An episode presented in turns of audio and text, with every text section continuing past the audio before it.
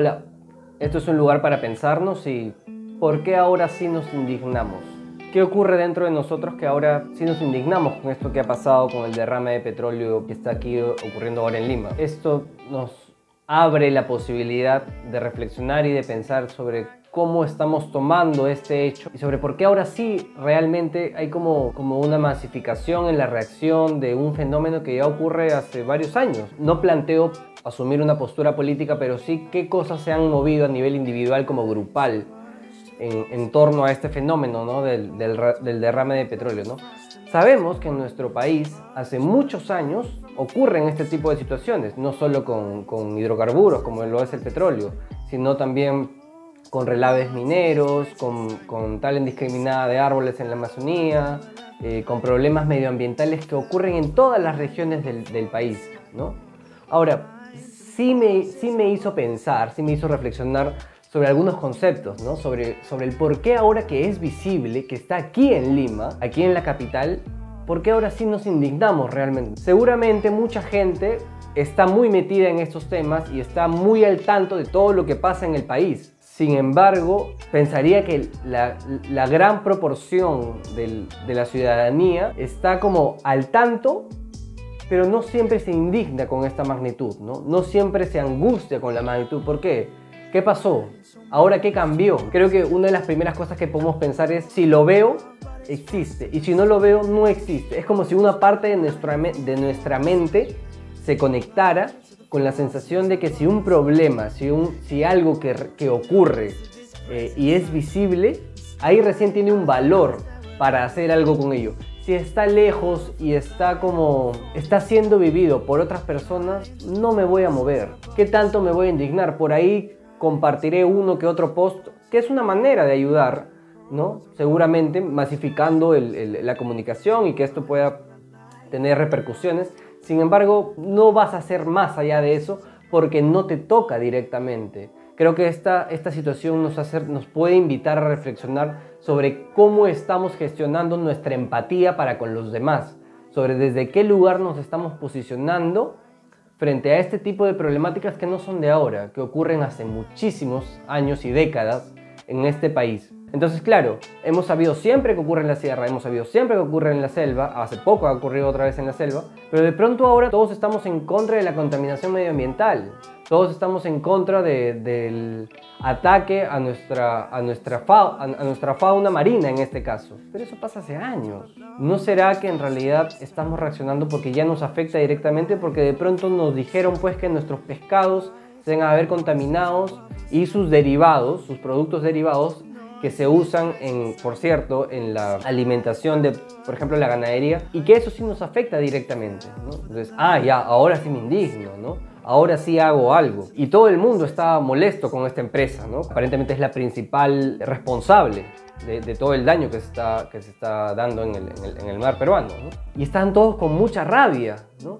Pero la rabia también se nos pasa rápido. Hace no mucho, inicios de la pandemia, empezamos con, la, con, con los despidos intempestivos, ¿no? O bueno, eso que salió la suspensión perfecta, en donde muchas personas perdimos los trabajos y tuvimos que salir eh, con una especie de permiso en donde no nos pagaban ¿no? o nos reducían el sueldo mucho debido a las medidas de, de pandemia. Y, y, recuerdo el caso en particular de un cine, ¿no? en donde todo el mundo se indignó y se molestó y dijo, cuando vuelvan los cines, no volveré a ir a ese cine de miércoles porque despidió a sus trabajadores y no volveré a ir porque no se lo merecen, porque han tratado mal, porque son, son terribles, son lo peor. Bueno, dos años después, en No sé aquí, ¿no? Hace un mes se ha estrenado una película, tal vez la, una de las más taquilleras de la historia del cine, ¿no? la de Spider-Man, y ese cine estaba lleno. Tal vez algunos siguieron en la misma línea que plantearon hace un par de años, pero, pero la rabia se nos, se nos va, ¿no? se nos va rápido, la indignación se nos va rápido. ¿no? Estamos en un país en particular que es de memoria muy frágil, ¿no? con fenómenos políticos, con fenómenos económicos, con gente que dañó y que luego fue como respaldada nuevamente por, por las personas, ¿no? empresas que dañan y que nuevamente son respaldadas. ¿no? Es como una especie de justificación del poder del más grande. ¿no? Se abraza al más grande y al más poderoso porque finalmente me provee de aquello que yo necesito. ¿no? y me someto. Y me someto. Claro, por otro lado está este, este también impulso de rebelión y de ponerle frente y de decir, a mí no me vas a atropellar, a mí no me vas a despedir, a mí no me vas a dejar de pagar, no vas a venir a embarrar mi mar. Sin embargo, por otro lado también digo, bueno, pero necesito mi gasolina, necesito mi diésel, necesito mi canchita en el cine, necesito ver esto, ¿no? Y de pronto la rabia y la indignación pasa a una especie de segundo plano y algo ocurre en la mente en donde esos canales que nos conectaban con eso que nos hizo daño, con eso que nos dañó, que nos afectó, se interrumpen, se interrumpen y dejamos de darle ese valor. Es como las, las, peleas de pareja, ¿no? O las rencillas familiares, ¿no? De pronto hay como un daño directo, un, hasta, hasta, por ejemplo, un robo entre, entre familiares, violencia muchas veces, porque estos son actos como violentos, ¿no? Violencia, por ejemplo, en, situaciones de pareja, en situaciones de poder, ¿no? y la violencia es, es perdonada pasado el efecto inmediato de la violencia, porque la violencia siempre tiene un impacto inmediato y luego de eso va a depender de cómo esté nuestra mente para poder procesar esta violencia que fue cometida contra uno y poder decir, a pesar de que ya no esté ocurriendo, en su momento ocurrió y me, afectó y me dañó y tomaré las medidas para que eso no vuelva a pasar. No, algo, algo en nuestra mente se corta, hay una especie de cortocircuito, nos vuelve a colocar en el lugar de ser nuevamente receptores de esta violencia, ¿no? receptores de estos abusos. ¿no? Es como, como que se nos dificulta, creo, tenemos como una mente colectiva muy frágil, ¿no? hasta infantil. ¿no? Los peruanos somos como a veces colectivamente infantiles en cómo recepcionamos lo violentos que fueron con nosotros y tenemos una especie de doble discurso en, términos de cómo nos paramos frente al poderoso, en, términos de rebelarnos y de hacerle frente, versus cómo nos sometemos también y esperamos que nos, que nos cuide y nos proteja también, ¿no? Esperamos que nos provean de eso, ¿no? De, eso que renegamos, ¿no? De eso que decimos que nunca más volveremos a consumir. ¿no? Es como que la rabia se pasa rápido y la rabia se desconecta a veces de lo que realmente estábamos defendiendo. Ahora, también hay otra dimensión muy rescatable de lo que está ocurriendo, que es cómo la gente, la masa, ¿no? la masa, la movilización masiva está pudiendo generar propuestas viables y comprobadas, por ejemplo, para limpiar el mar, ¿no? Con esto del cabello, ¿no? Nosotros lo llamamos en el psicoanálisis pulsión de vida, ¿no? Que es esta fuerza inconsciente y poderosa que nos hace crecer, desarrollarnos y conectarnos con los demás relacionarnos y cuidarnos, preservar nuestra vida. Y creo que esta fuerza que nos une y nos conecta ha hecho posible que se den estas cadenas y, gente muy desinteresadamente ha ido y ha ofrecido eh, su cabello para, hacer estos como costales que van a servir como medios de absorción de este, del petróleo que está en el mar para poder ir limpiándolo, ¿no?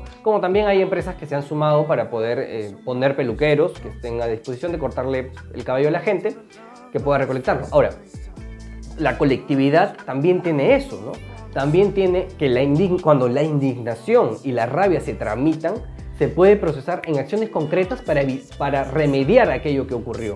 Como en este caso, es, estas iniciativas colectivas. Hay gente que se ha ido a la misma playa a limpiarla, ¿no? Creo que, creo que ha tocado una fibra muy sensible estas imágenes, por ejemplo, de los animales, ¿no? Por ejemplo, estas imágenes de los pingüinos, ¿no? De los pingüinos que han sido como dañados y salen como que los pingüinitos pobrecitos eh, llenos de petróleo y se, se, los ve como un poco atontados. Algunos han, y, varios animales que han muerto y que llegan como los cuerpos a las orillas. Y, yo pensaba, ¿no será que a veces nosotros somos como esos pingüinos? A veces somos como esos pingüinos atontados em, en este mar que nos en, este mar embarrado, ¿no? En donde tratamos de salir y hacernos un lugar en la vida eh, como podamos, ¿no? Por ahí hay gente que nos ayuda, hay gente que se, que se mata de risa, hay gente que es indiferente a esto. Y tratamos de volver al mar, ¿no? Tratamos de volver al mar y volvemos a confiar en el mar pero de pronto el mar de repente a veces va a tener más petróleo. Creo que es como difícil poder volver al mar, al mar poder volver a confiar sin la sensación de que nuevamente nos van a dañar. O tal vez pudiendo registrar más oportunamente cuando nos van a dañar. Creo que como, como, como ciudadanos, como Estado, como gobierno, se nos dificulta mucho a todos. No separo esto porque la gente que está en el gobierno fue escogida por el, popular. Creo que yo estoy hablando en, un sentido muy colectivo de, de, este país, ¿no? Eh, con un sentido de masa. ¿no? Es como si la masa, como si el colectivo tuviese una mente propia, ¿no? que opera de una manera en particular y en este caso opera tanto para cuidar y remediar y sancionar, como también para someterse, olvidar y no procesar de manera correcta, también de manera oportuna, de manera sensata en términos de, que, de cuidar que las cosas no vuelvan a ocurrir. También creo que los aspectos sensibles que ha despertado esto, como les decía, lo de los animales, lo del mismo mar o de las playas, pueden ayudarnos a empatizar tal vez con una dimensión que seguramente de aquí saldrán muchos más activistas ambientales de los que habían, porque hace, hace muy poco mi, mi sobrino lloraba, lloraba, mandó mi, mi cuñada unas, unas, imágenes en donde mi sobrino lloraba porque los animalitos estaban, se estaban muriendo y estaban siendo dañados, ¿no? Y da mucha pena, ¿no? Da mucha pena esto, o sea, da mucha pena y creo que nos puede ayudar a empatizar esto. Nos puede ayudar a empatizar, pero que esta empatía creo que nos cuesta sostenerla cuánto empatizamos nosotros. ¿no? les pasa a veces que vemos noticias de muertes, de accidentes, de un montón de problemas y decimos, bueno, un número más, una cifra más. ¿Realmente nos indignamos? ¿Hemos normalizado tanto que estas cosas pasen? Creo que eso es, es como difícil tal vez de elaborar en nuestra mente. Y para ir cerrando, porque no quiero hacer muy largo este tema, que da seguramente para muchos y dará para muchos debates, eh, creo que parte de lo que significa sanar y poder hacer algo con esto que, ha ocurrido, tiene que ver con desprenderse. Creo que es muy simbólico esto de desprenderse del pelo, como decíamos hace un rato. Desprenderse de algo para poder, para poder sanar, para poder reparar.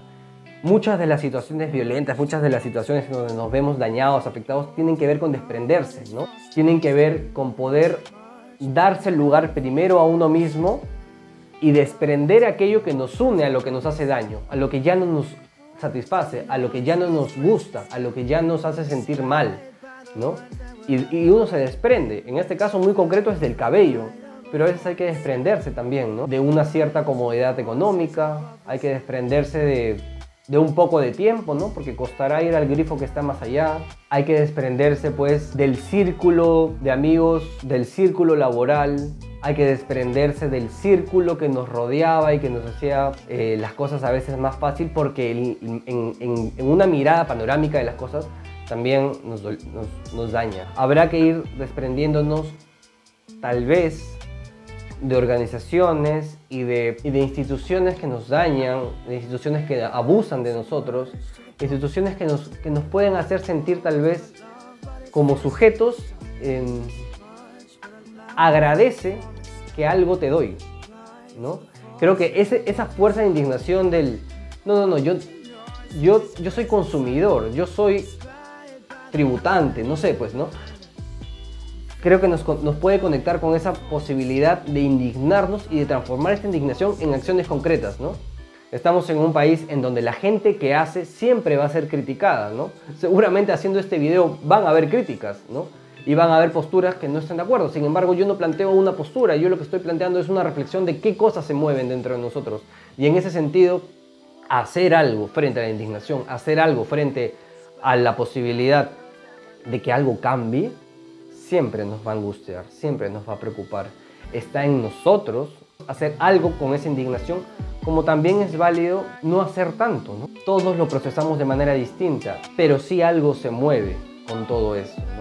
A nivel interno creo que es una oportunidad para poder reflexionar y poder gestionar de manera distinta cómo nos colocamos frente a los poderosos, frente al poder de algo tan básico, por cierto. Cuánto valoramos el lugar en donde estamos, cuánto empatizamos con las personas que lo viven hace mucho tiempo y que, que nos hacemos los locos o por ahí compartimos algo, por ahí como em, seguimos como en la marcha de la vida, ¿no? Pero, pero de verdad creo que esta es una posibilidad para pensar mucho en, estas cosas, hacer algo con esto y desprenderse de lo que haya que desprenderse. Y que las cosas, así las vea concretamente, no quiere decir que no pasen y no ocurran. Pero las cosas cambien y, este, este, daño medioambiental pueda ser reparado, medioambiental y económico pueda ser reparado lo antes posible, que se tomen las medidas necesarias.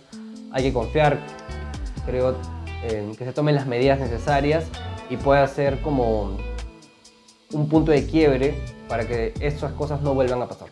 Chao.